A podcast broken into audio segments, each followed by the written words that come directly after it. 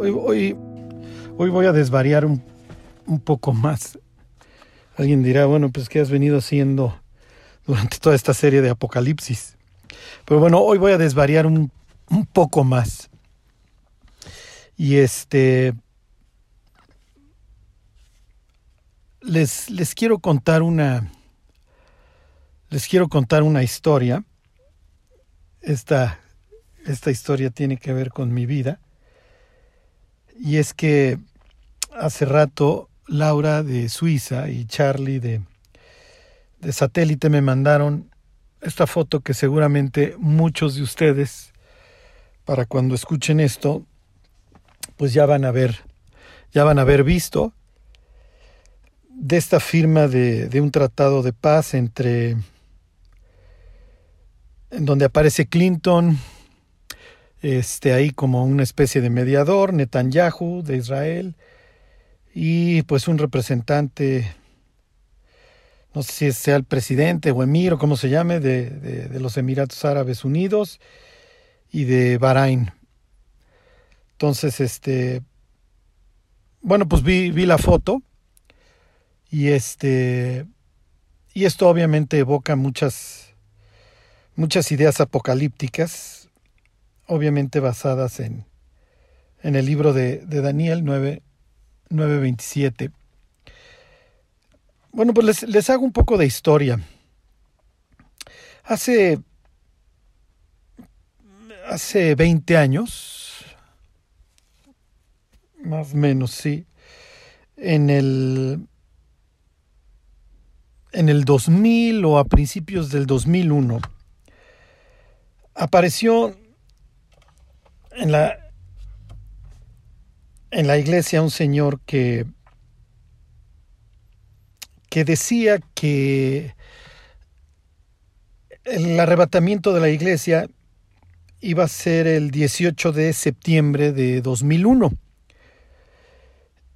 y que una semana antes, le hace el 11 de septiembre de 2001, iba a haber una señal clara para todos los cristianos en el mundo de que de que faltaba una semana, algo así como una especie de, de, que Dios cerrara el arca antes de que viniera el diluvio. Este. Y, y miren, de, de, ninguna manera quiero, quiero criticar a este señor y, y el libro que, que escribió. Eh, dice Primera de Pedro que, que los profetas que profetizaron acerca de, de este tiempo este, indagaron diligentemente, escudriñando qué persona y qué tiempo indicaba el Espíritu de Cristo que moraba en ellos. Y si eso hicieron los profetas, pues ya parece que nosotros, como creyentes, no estemos dándole vueltas y vueltas a la Biblia para saber cuándo Cristo va a regresar por nosotros. Cuando, cuando Pablo le escribe a Timoteo en la segunda carta, y se despide de él, le dice que, que Dios le va a dar una corona, la corona de justicia, pero no solamente a él, sino a todos aquellos que anhelan su regreso. Entonces, digo, yo creo que todos los cristianos en nuestro sano juicio anhelamos que, que Cristo regrese y mucho más en un tiempo así. El caso es que todo esto se, toda esta, la tesis de este señor se, se relacionaba con, con las fiestas judías y concretamente con la fiesta de, del inicio del año, con la fiesta de Rosh Hashanah, diagonal la fiesta de las trompetas. Y entonces, bueno, pues yo me puse a estudiar y, y pues leí acerca de las fiestas de primavera, de las fiestas de otoño, y pues yo pensaba, bueno, pues, pues aparentemente pues sí cuadra. Pero bueno, pues de ahí no pasó.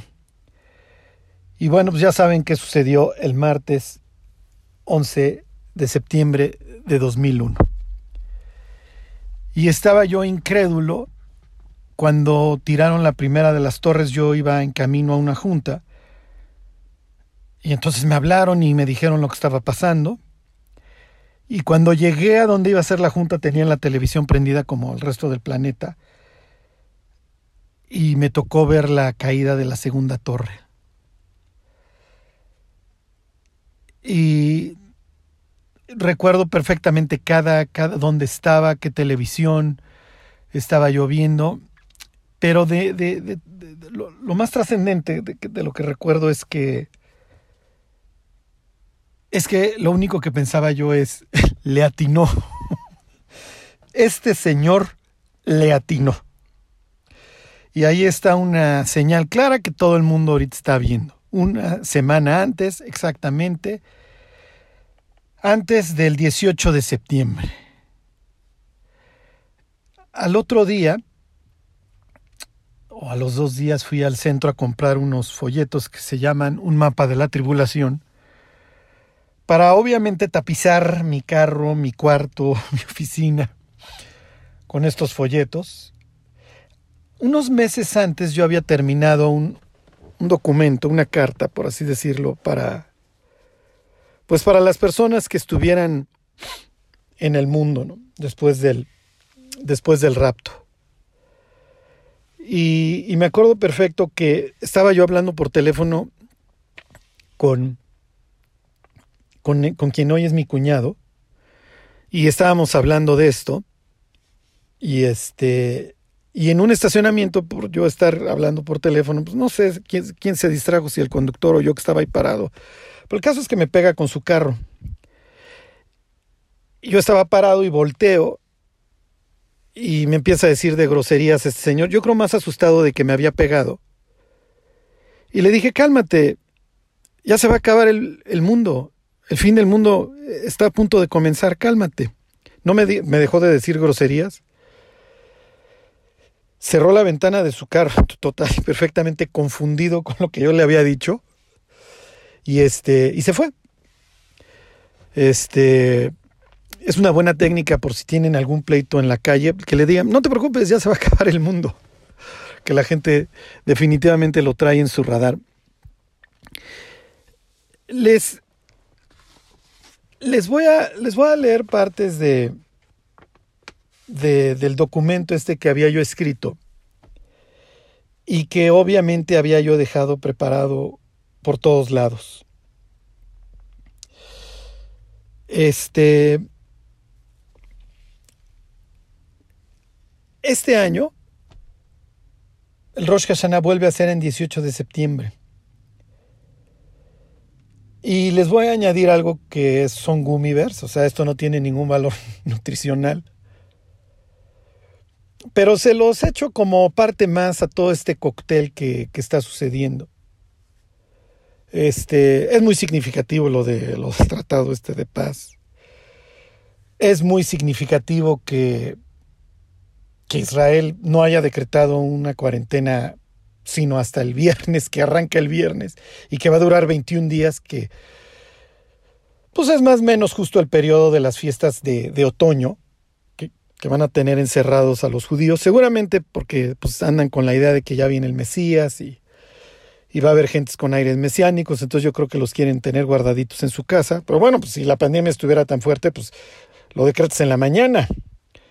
Pero no, o sea, se esperaron y dijeron, no, el viernes los guardamos, señores, y, pues ahí se echan Rosh Hashanah, Yom Kippur y, y los tabernáculos guardaditos en sus casas. Pero sucede que una persona que se dedica a a investigar y a, investigar todos estos temas este, de, de la adoración a Lucifer y eso, menciona que, que los satanistas manejan ciclos de 19 años para ir llevando a cabo sus planes relacionados con un ciclo lunar. No tengo la más remota idea de por qué sea un ciclo lunar y sea un ciclo lunar de 19 años y por qué cada 19 años pues hagan o dejen de hacer cosas. Pero se los echo como un ingrediente más a todo este mix. Y ahorita voy a pasar a, la parte espiritual. Eh, les, les empiezo a leer este, acerca del documento este, que empecé yo a sembrar desde el martes y miércoles y jueves.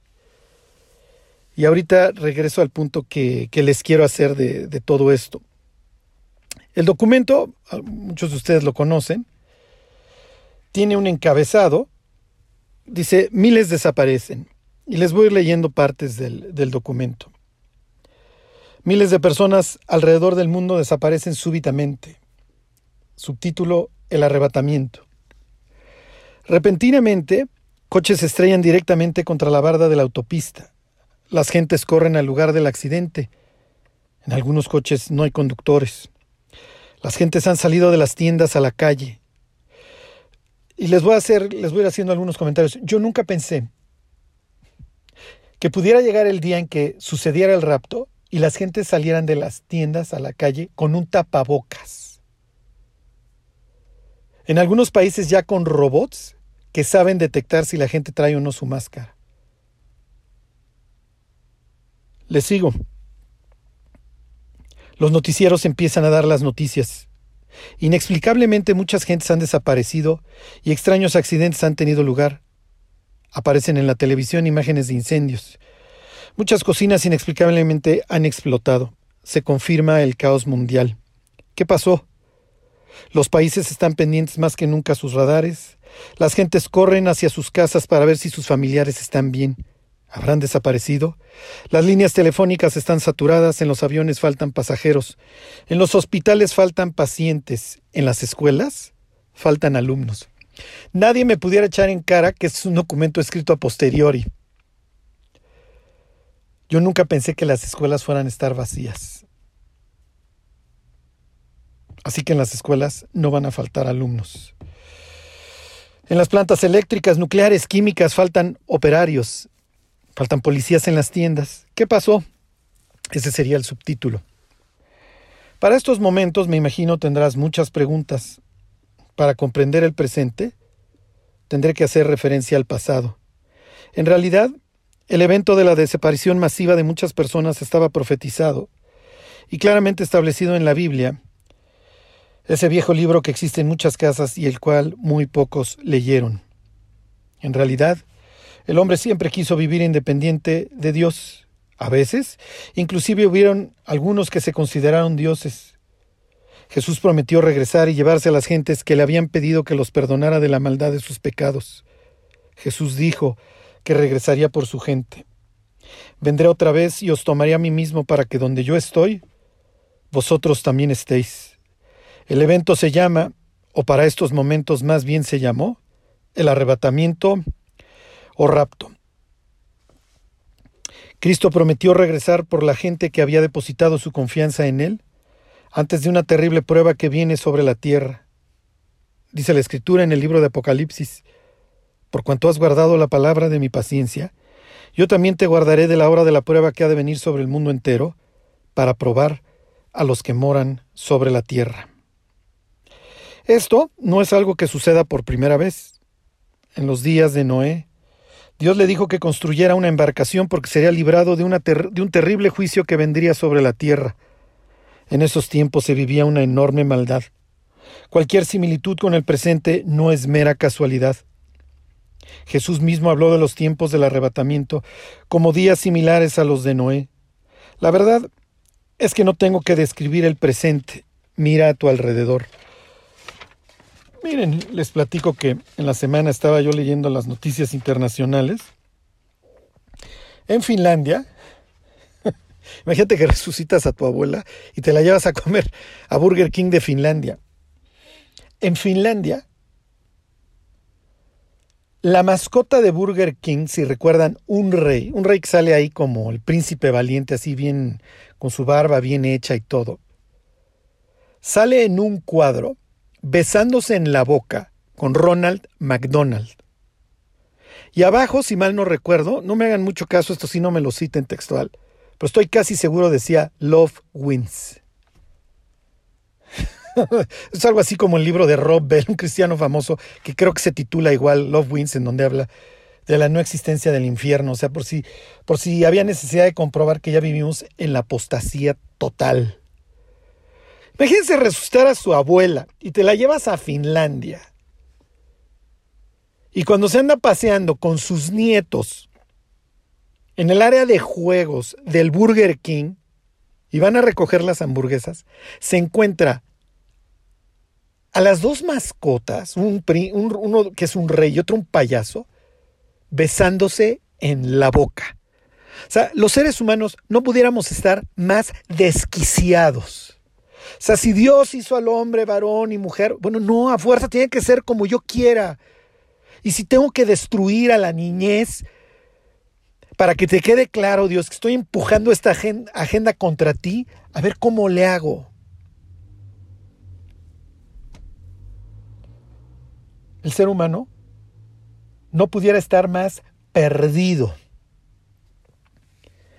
Como saben, la última semana les empecé a hablar de Apolo y le estaba yo dando algunos datos, etcétera, de, cómo era considerado Apolo en Asia Menor, etcétera, para que vieran que si tú hacía dos mil años preguntabas por una persona con una corona y un arco en la mano, es como decir un exjugador del Real Madrid con el número 7 que es portugués y que ahora juega en la Juve. O sea, no tienes que dar muchos datos para que todo el mundo sepa de quién se trata. Esto implicaba, Apolo implica, y esto lo seguiremos viendo las próximas semanas, Apolo implica el sueño de una era dorada. Apolo va a traer la paz verdadera. Una paz, obviamente, anticristiana, antidios, antibiblia. Porque el diablo es cruel. El diablo, al diablo le fascina ver al ser humano sumido en sus pecados. Sabe que si no lo puede matar va a hacer todo para que el ser humano se suicide. Es lo que hizo con Adán y con Eva. No te puedo matar, pues eres la criatura de Dios que está estrenando y está muy orgullosa de ella. Pero sí puedo hacer que tú solo te mates y que tú solo te pongas en contra de Dios. La cuestión es solo decirte las palabras correctas. Y tú eres tan iluso y tan orgulloso que crees esta idea de que tú vas a ser Dios, de que vas a ser igual que Dios y de que no morirás y de que tus actos no tienen consecuencia. Esto es ridículo.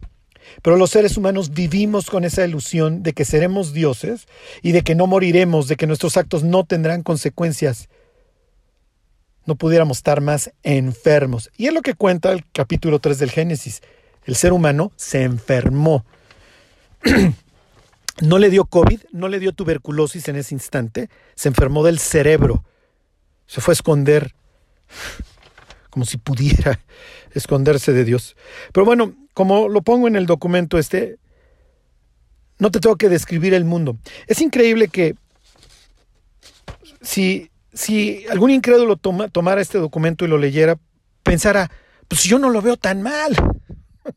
Pues yo no veo el mundo tan mal. Digo, si hay tráfico de órganos, de personas, hay pornografía infantil. Dentro de las noticias que leía, a un futbolista alemán que yo admiraba, lo acaban de agarrar con doscientos y pico archivos de pornografía infantil. ¿Qué tiene que hacer un ser humano de 40 años viendo a niños siendo ultrajados? O sea, ¿qué, ¿qué, tiene que haber? Pero además cuando las personas pensamos en el fin del mundo es como, no, ¿cómo crees que feo? ¿En serio? ¿Qué esperábamos? ¿Qué esperábamos? No, pues es que esperamos a Apolo, al Dios que vamos a sentar ahí en Jerusalén y que completará la pirámide. El ojo que todo lo ve y que nos llevará a una época dorada. Claro, claro que los va a llevar a una época dorada, por supuesto que sí.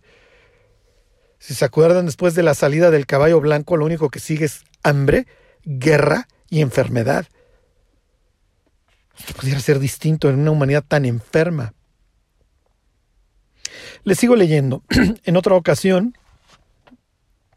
Dios le avisó a un hombre y a su familia que abandonaran una ciudad plagada de pecado. Lot fue ese hombre que abandonó Sodoma y Gomorra.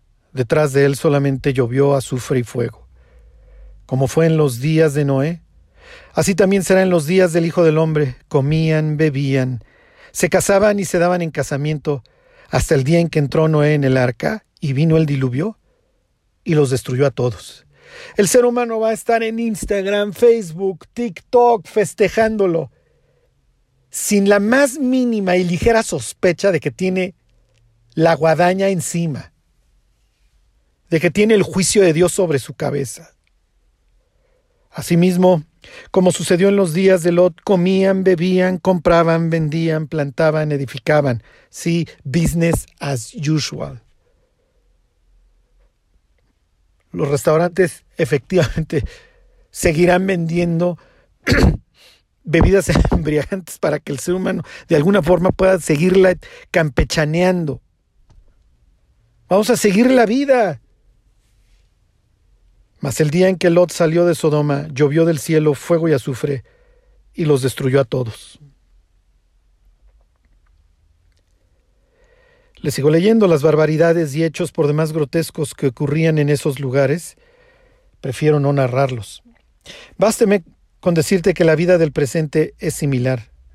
No todos los que oyeron el aviso abandonaron Sodoma y Gomorra. Algo parecido sucedió.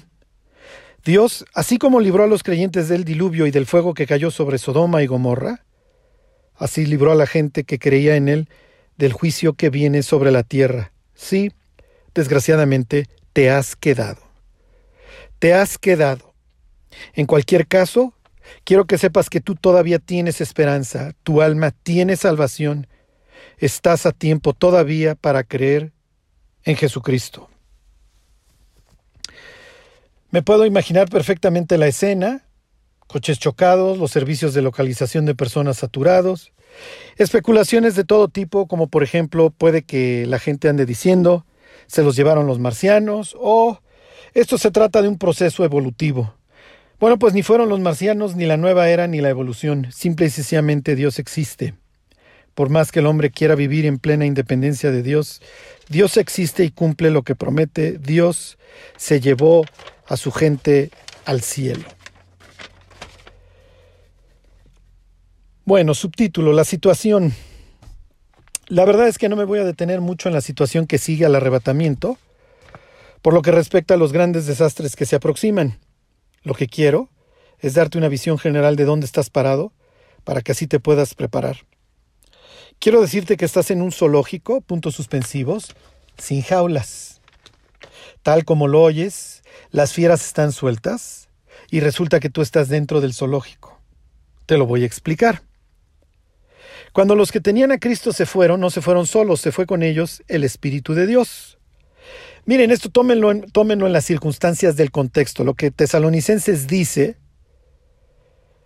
es que hay quien al presente detiene la maldad hasta que él a su vez se ha quitado de en medio. No es que el Espíritu Santo deje de ser omnipresente, ¿ok? Pero miren, esto lo escribí hace 21, 22 años. Entonces, disculpen. Ok.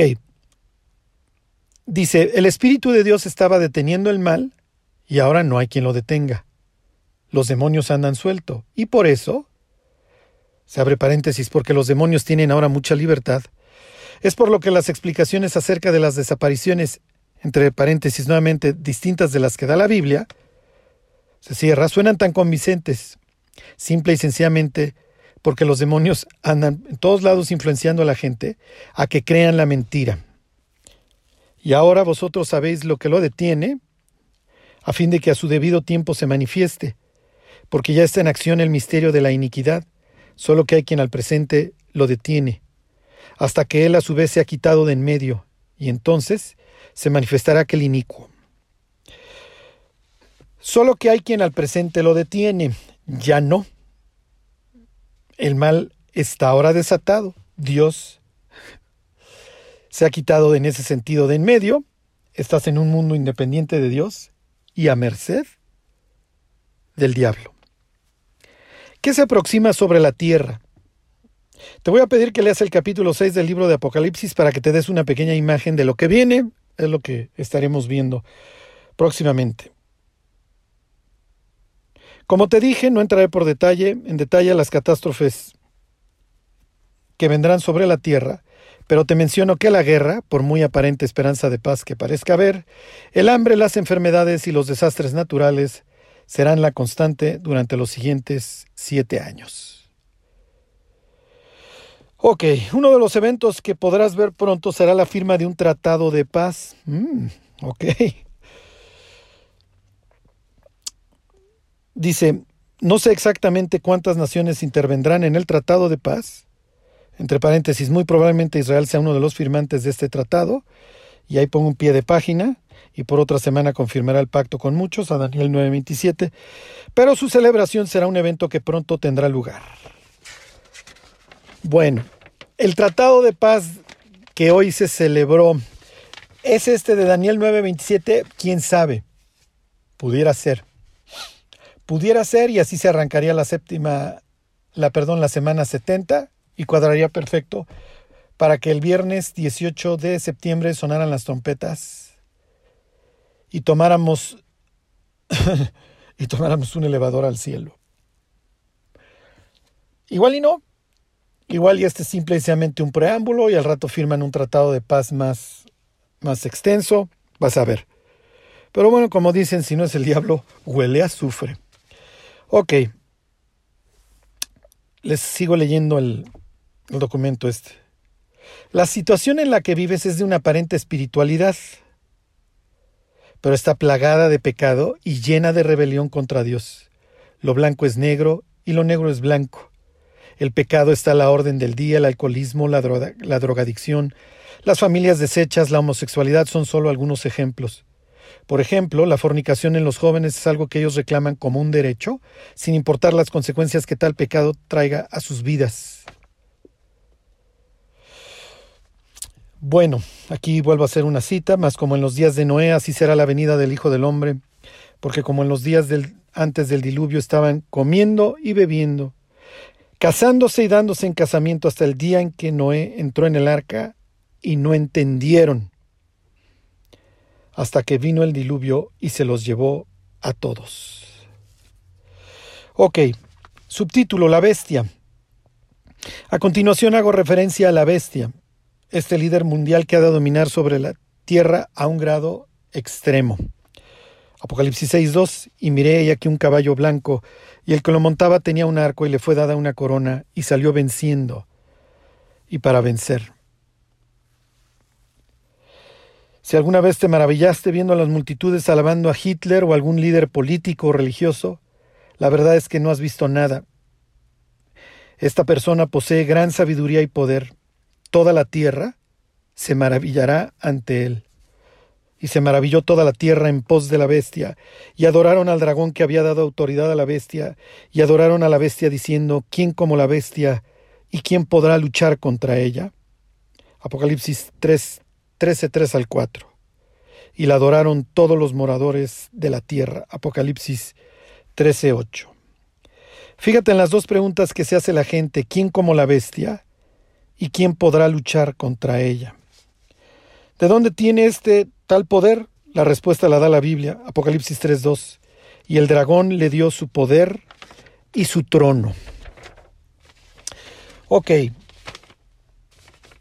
El documento sigue, sigue. Otro título. ¿Qué quiere la bestia? La bestia quiere que tú te le unas, que tú creas en Él, que confíes en que Él es quien tiene las respuestas. Bueno, seguramente entre los engaños que hará este hombre, bueno, hombre, ya veremos si este es hombre, ¿ok? Le dirá a la gente lo que quiere oír, que el hombre es bueno, que el hombre sí puede resolver sus problemas, que la paz es posible sin Jesús, que la Biblia no es un libro dictado por Dios, la bestia quiere tu alma, la bestia odia a Dios y quiere que tú te le unas y estés lejos de Dios para siempre. Apocalipsis 13:5 hablaba grandes cosas y blasfemias, y abrió su boca en blasfemias contra Dios para blasfemar de su nombre, de su tabernáculo y de los que moran en el cielo. Y dice Tesalonicenses que éste se opone y se levanta contra todo aquello que se llama Dios o es objeto de culto, tanto que se sienta en el templo de Dios como Dios, haciéndose pasar por Dios. Ok, otro subtítulo, La segunda bestia. No solo existirá una bestia, al lado de este líder político habrá un líder religioso. A los hombres les encantan las religiones. ¿Qué tanto le gustan al ser humano las religiones? Que las inventa de todos tipos, con toda clases de ritos y disfraces. Las religiones le dicen al hombre lo que quiere oír. Sé bueno. La Biblia aclara, no hay justo ni a un uno. No hay quien haga lo bueno, no hay ni siquiera uno. Sé bueno y no te vas al infierno, el infierno es un mito, existe un purgatorio, existe la reencarnación, anda pelón gritando Hare Krishna y no hay problema, sóbale la panza a Buda y te vas al cielo, etcétera, etcétera, etcétera. Después de las desapariciones, el placer por la religión no ha cambiado. El hombre sigue buscando ritos que le hagan pensar que no hay problema por sus pecados. Existirá un gran líder religioso. Su propósito es que adores a la primera bestia y te le unas usando la marca de la bestia. Ok, la marca de la bestia sería otro subtítulo. Y hacía que a todos, pequeños y grandes, ricos y pobres, libres y esclavos, se les pusiese una marca en la mano derecha o en la frente. Si les ha pasado que llegan a un sitio y les, les ponen un aparato en la mano o en la frente, Qué, coincidencia que nos estén preparando, ¿no? Este, y que ninguno pudiese comprar ni vender, ya nada más les faltó poner aquí a Juan y subirse al avión. Sino el que tuviese la marca o el nombre de la bestia o el número de su nombre. Aquí hay sabiduría, el que tiene entendimiento cuenta el número de la bestia, pues es número de hombre, y su número es 666. Ok. A continuación cito el futuro. Bueno, la decisión de usar la marca es eterna. Si te pones la marca te habrás, unido al diablo eternamente, y en el lugar en donde él pase la eternidad, ahí también tú estarás para siempre. La decisión de usar la marca implica rechazar a Cristo, implica rechazar el perdón de tus pecados y voluntariamente rebelarte contra el Dios que te amó. Piensen hoy en la tecnología, la, la marca no va a ser simplemente un chip que te puedas arrancar la marca va a tener un efecto sobre la mente del ser humano que le va a impedir que se arrepienta. El Neuralink, lo que ustedes quieran. Pues no es un código de barras que nomás te arrancas. Si alguno adora a la bestia y a su imagen y recibe la marca en su frente o en su mano, él también beberá del vino de la ira de Dios que ha sido vaciado puro en el cáliz de su ira, y será atormentado con fuego y azufre delante de los santos ángeles y del Cordero. Y el humo de su tormento sube por los siglos de los siglos, y no tienen reposo de día ni de noche los que adoran a la bestia y a su imagen, ni nadie que reciba la marca de su nombre. La decisión de usar o no la marca es tuya. Si no la usas y recibes a Cristo, vivirás con Dios para siempre. Si te pones la marca, estarás sufriendo dolor para siempre. Otro subtítulo, tu vida. Jesús te ama si le pides perdón de corazón por tus pecados y te propones dejar el pecado y le pides a Jesús que entre a tu vida, Jesús te salvará del infierno que mereces por tus pecados. Pero Dios, habiendo pasado por alto los tiempos de esta ignorancia, ahora manda a todos los hombres en todo lugar que se arrepientan. Vives en medio de una sociedad que llena la medida de los pecados de todas las generaciones que precedieron. Todos merecemos un castigo por el pecado, pero Dios hoy te ofrece que, si te arrepientes y decides apartarte del pecado y aceptas la salvación que Jesús te ofrece, Él te perdonará. Decide hoy. Decide hoy abrirle la puerta de tu vida a Jesús. He aquí yo estoy a la puerta y llamo. Si alguno oye mi voz y abre la puerta, entraré a Él y cenaré con Él y Él conmigo. Ya no hay pretexto, si quieres dirígete a Dios con estas palabras. Aquí viene un pues un modelo de oración, acuérdense que esto no es no es este no es este no es nada más repetir como como un loro. Otro subtítulo, el fin de la tribulación. E inmediatamente después de la tribulación de aquellos días el sol se oscurecerá y la luna no dará su resplandor y las estrellas caerán del cielo y las potencias de los cielos serán conmovidas. Entonces aparecerá la señal del Hijo del Hombre en el cielo, y entonces lamentarán todas las tribus de la tierra, y verán al Hijo del Hombre viniendo sobre las nubes del cielo con poder, con poder y gran gloria. Y enviará a sus ángeles con gran poder, con perdón, con gran voz de trompeta, y juntarán a sus escogidos de los cuatro vientos desde un extremo del cielo hasta el otro. El regreso de Cristo no será algo secreto. Vendrá en las nubes, todo ojo le verá y todas las naciones de la tierra se lamentarán. Aquellos que no creyeron morirán. Dios no tiene comunión con aquellos que lo rechazan. Aquellos que creyeron en Jesús y lo aceptaron como su Señor, su, Dios y su Salvador, vivirán en la tierra con Él durante mil años para luego entrar en la eternidad con Dios. Quienes lo despreciaron morirán y pasarán al infierno a esperar el juicio final que tendrá lugar mil años después del regreso de Jesús. Después del juicio final, quienes no aceptaron a Cristo serán lanzados a un lago de fuego para siempre. Y el que no se halló inscrito en el libro de la vida fue lanzado al lago de fuego. ¿Está tu nombre en ese libro? Solo Cristo apunta en él. Asegúrate de pedirle que te inscriba. Instrucciones finales. Lee este documento varias veces, cópialo y repártelo cuanto antes. Hay unas palabras de la Biblia que te pido que memorices, por, por favor hazlo, porque deben representar tu ideal de ahora en adelante. Ten valor y que Dios te bendiga. Mateo 24:13 Mas el que persevera hasta el fin, este será salvo. Apocalipsis 2, 10 y 11. Sé fiel hasta la muerte, y yo te daré la corona de la vida. El que tiene oído, oiga lo que el Espíritu dice a las iglesias. El que venciere no sufrirá daño de la segunda muerte. Lucas 12, 4 al 5. Mas os digo, amigos míos, no temáis a los que matan el cuerpo y después nada más pueden hacer. Pero os enseñaré a quién debéis temer. Temed aquel que después de haber quitado la vida, tiene poder de echar en el infierno. Sí, os digo, a este temed. Bueno, no, no es el documento completo. Les le, fui leyendo algunos, algunos cachitos. Y les cuento. El martes 11 de septiembre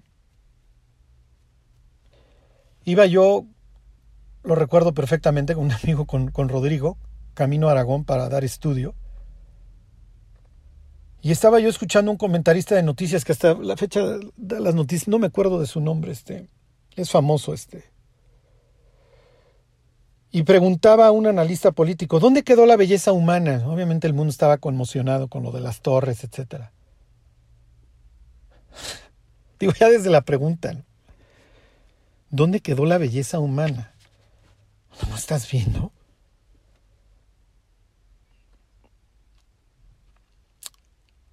Llegué ese martes, expliqué las fiestas judías y les dije es probable que el próximo martes no volvamos a tener estudio, ¿eh?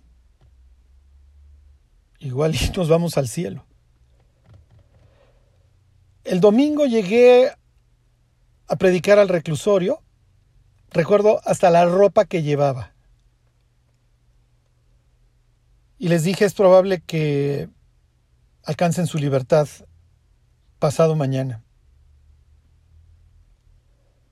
una libertad definitiva. Nunca más volveremos a ser esclavos del pecado. y me despedí, nos abrazamos. Llegó el martes 18 de septiembre. Me puse una playera que decía Jesucristo es Dios, luego mi camisa, mi corbata y me fui a una junta. Y la vida continuó. Y desde entonces han pasado 19 años. Y seguimos esperando que Cristo regrese. ¿Puede regresar Cristo este viernes? Sí, puede regresar este viernes.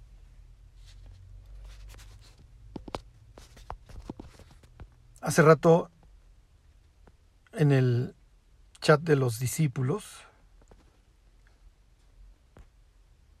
les escribí lo siguiente. Entre otras cosas que igual ya se me hace ver los delgados para variar. Dice, y se abrieron los sepulcros y muchos cuerpos de los santos que habían dormido se levantaron. Y saliendo de los sepulcros después de la resurrección de él, vinieron a la santa ciudad y aparecieron a muchos. Esto es Mateo 27, 52 y 53. No sería la primera vez que resucitaran personas. Igual y el viernes somos los que siguen. ¿Listos?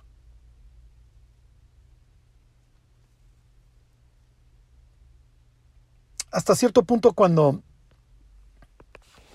cuando ese domingo salí del reclusorio, lo único que iba pensando es que le daba gracias a Dios porque me hubiera usado esos años.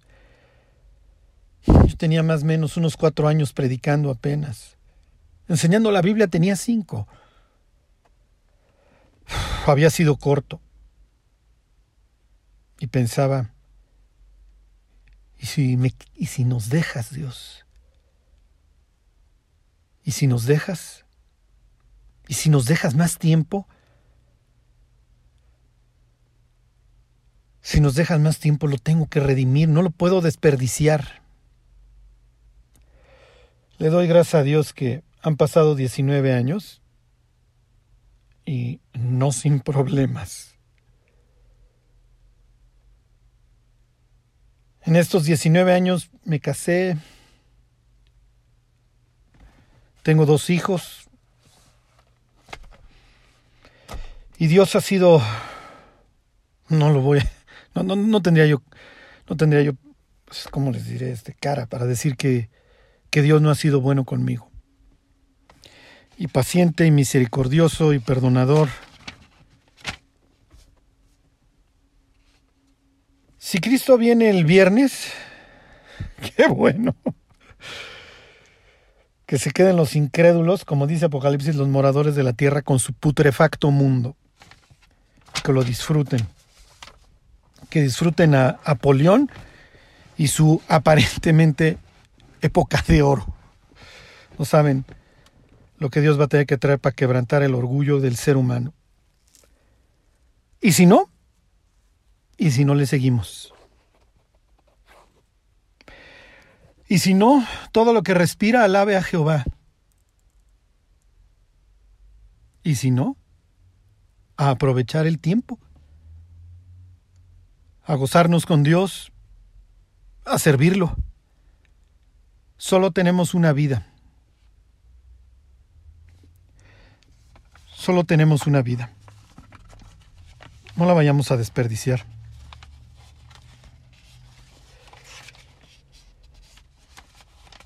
Les voy a leer la oración que escribí en el documento. Por si alguien hoy está escuchando estas palabras y le queda claro que este mundo va dirigido al infierno. Hace rato platicaba yo con, con una persona y le decía, Estados Unidos está en llamas. Estaba con mi esposa lo estaba platicando, en llamas. En sentido literal y figurado. Es increíble que que no estén pasando todos los días lo que está sucediendo en ese país. ya viven unas mini revueltas bastante que empiezan a dejar de ser minis. Además de los incendios que luego hacen que hasta el cielo se vea naranja.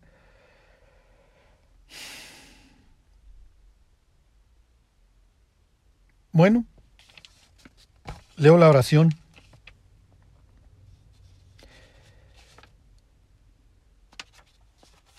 Les vuelvo a leer el contexto en mi super carta de despedida.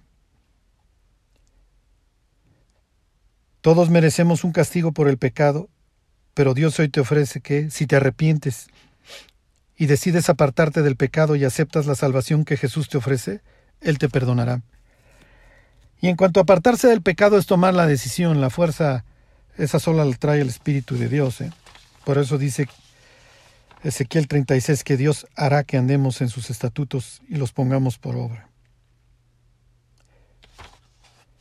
Y dice la oración que escribí, Señor Jesús, esto es un modelo, ¿eh? no, no es fórmula mágica. Señor Jesús, te pido perdón por mis pecados. Te pido que me perdones por todas las cosas detestables que tú sabes que he hecho y de las cuales hoy decido alejarme. Te agradezco que hayas pagado por mis pecados en la cruz y te pido que me limpies con la sangre que derramaste por mí. Gracias Dios. Jesús, ven a mi corazón. Sálvame para siempre. Dios, te pido esto en el nombre de Jesucristo. Amén. Si seguimos por acá la próxima semana, hablamos de vencer. El que venciere heredará todas las cosas. Yo seré su Dios y él será mi hijo.